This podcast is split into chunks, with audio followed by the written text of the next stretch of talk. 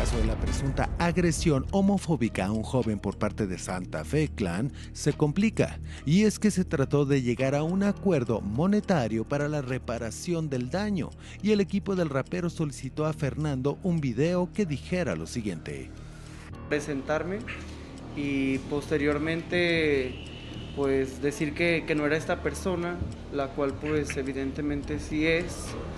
Y bueno, eh, el trato no se pudo llegar y para mí es una burla. Es decir, que el equipo legal de Santa Fe Clan depositó el 50% de una cantidad no revelada a cambio del video en el cual Fernando exonera al rapero de toda responsabilidad. Querían que, querían que, que cambiara su declaración, cosa que no va a suceder, cosa que no va a ser. Las cosas van a ser como debe ser, conforme a derecho.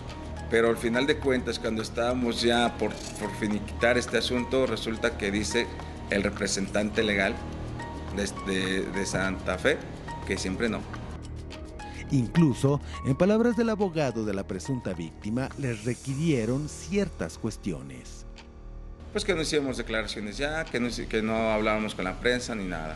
Se hizo el video, todo se hizo, pero ya a la hora de la hora, sí, no quisieron terminar este acuerdo porque me dijo el abogado, y lo hago, lo hago así público, me estás robando, me estás defraudando. No, señor, no lo estoy robando, lo estoy defraudando.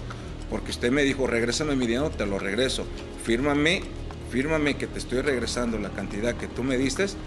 Y esto de, del video, me gustaría que lo comprendieran porque, bueno, mi, necesito la cirugía, primero que nada, eh, en la cual también perdí, pues, parte de mi ceja. Para Sale Sol desde Guadalajara, Jalisco, Eliud Arce.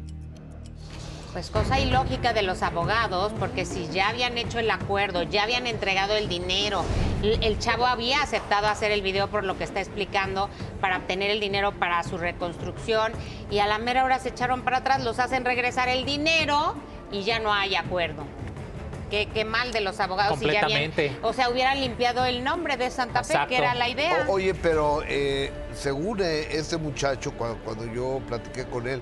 Con dice el que- afectado. con el afectado, que como a las 4 de la mañana saliendo de un lugar que se llama Lobby 33, ahí en Zapopan, le reconoció a Santa Fe Clan y le dice, oye Santa Fe, ¿me puedo tomar una foto contigo?